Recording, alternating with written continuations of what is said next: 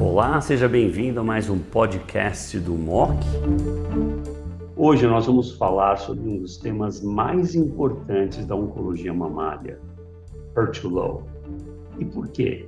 Nós temos hoje uma intervenção terapêutica que tem um grande impacto em resposta, tempo livre de progressão e principalmente sobrevida global, o uso do trastuzumab de Roxtican. Para falar sobre esse tópico, está comigo hoje a doutora Débora Gagliato, oncologista clínica da BP, líder da oncologia mamária da, da Beneficência Portuguesa. Muito obrigada, doutor Buzadi. Excelente, Débora. Vale a pena a gente discutir alguns pontos aqui. Então, HER2-low é um fenótipo que permite a utilização do trastuzumab de Roxcan. E você mostrou e esse fenótipo muda com o tempo. Então, nós sabemos hoje que talvez 40% a 50% dos tumores luminais, que eram HER2-0, quando rebiopsia no futuro na doença metastática, eles podem virar HER2-low. Mas se eu já tiver um HER2, uma cruz ou duas cruzes FISH negativo antes, precisa rebiopsiar ou estamos ok aqui?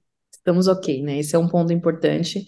No próprio Dash de Breast 04, havia pacientes que entraram baseado na avaliação do status do HER2 baixa expressão no tumor primário ou no tumor metastático, independentemente de onde foi encontrada essa baixa expressão de HER2.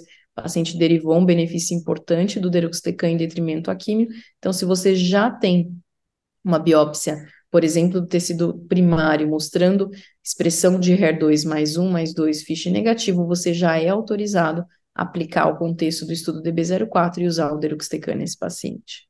Débora, na ESMO agora 2023, que recentemente uh, foi dada uma aula que eu achei fantástica, olhando a expressão do ER-low, 1 a 10% nos pacientes Breast 04, e esse grupo se comportou igualzinho o triplo negativo ER0, PR0, HER2-low, um N pequeno, óbvio, e R low é um grupo raro, uh, mas reforçando, e triplo negativo com expressão baixa de receptor hormonal deriva grande ganho também, não só os luminais. Você acha que isso influencia um pouquinho a prática?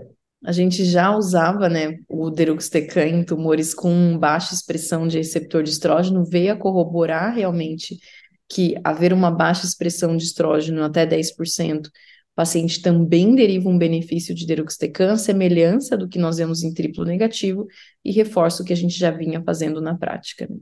Vamos falar da monitoração de toxicidade. Eu vou confessar, eu não faço eco de rotina em pacientes metastáticos, a menos que haja uma queixa. Eu acho que a percentagem de toxicidade é muito baixa, e a gente sabe que mesmo quem tem uma pequena redução de fração de injeção e está bem, você está autorizado a continuar. Então, o número que eu teria que parar seria realmente muito pequeno. Mas o pulmão, eu tenho um pouco mais de medo. Charles Powell, o coordenador do Adjudication Committee uh, da toxicidade pulmonar, um pneumologista da Cornell, ele acha que deve ainda manter, por cada seis semanas, uma tomografia. E a gente sabe que essa toxicidade pulmonar é predominante no primeiro ano. Passado um ano, se não ocorreu, provavelmente não vai ocorrer mais. Você ainda acha que a gente deve fazer? Ou, por exemplo, o Shannon Mode do Memorial acha que deve fazer só quando tiver uma queixa clínica, usando um limiar muito baixo de queixa. Qualquer dispneia, qualquer tossezinha, já fazer uma avaliação pulmonar. Como tem sido a sua prática nesse sentido? É, eu mantenho essa avaliação a cada seis semanas, conforme preconizado em bula e no estudo clínico.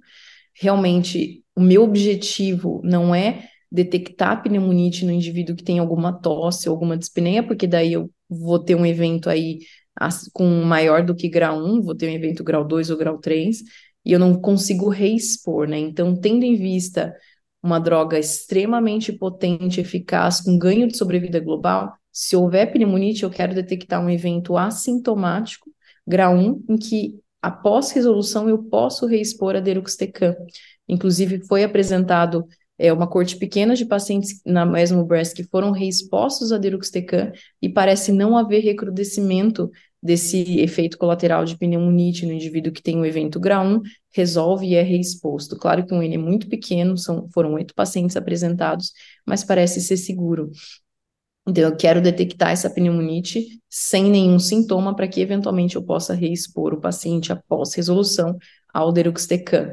E esses primeiros meses são fundamentais, né? O tempo mediano para pneumonite nos estudos do deruxtecan é de cinco meses aproximadamente. E o primeiro ano é crucial. Então, claro que eu quero acompanhar de perto o primeiro ano para evitar complicações e para que eu possa aí manter utilizando a medicação com tranquilidade. Débora, excelente. Vocês viram aqui hoje. HER2-low é um fenótipo que permite a utilização de trastuzumab de Roxtican, uma das moléculas mais importantes envolvidas na oncologia hoje. Viram os dados do Destiny Breast 4, momento de resposta, tempo livre de progressão e principalmente sobrevida global. Toxicidade manejável, alto a poder emetogênico, então cobertura adequada e monitoração, monitoração de toxicidade pulmonar. Débora, muito obrigado mais uma vez pela participação. Obrigada.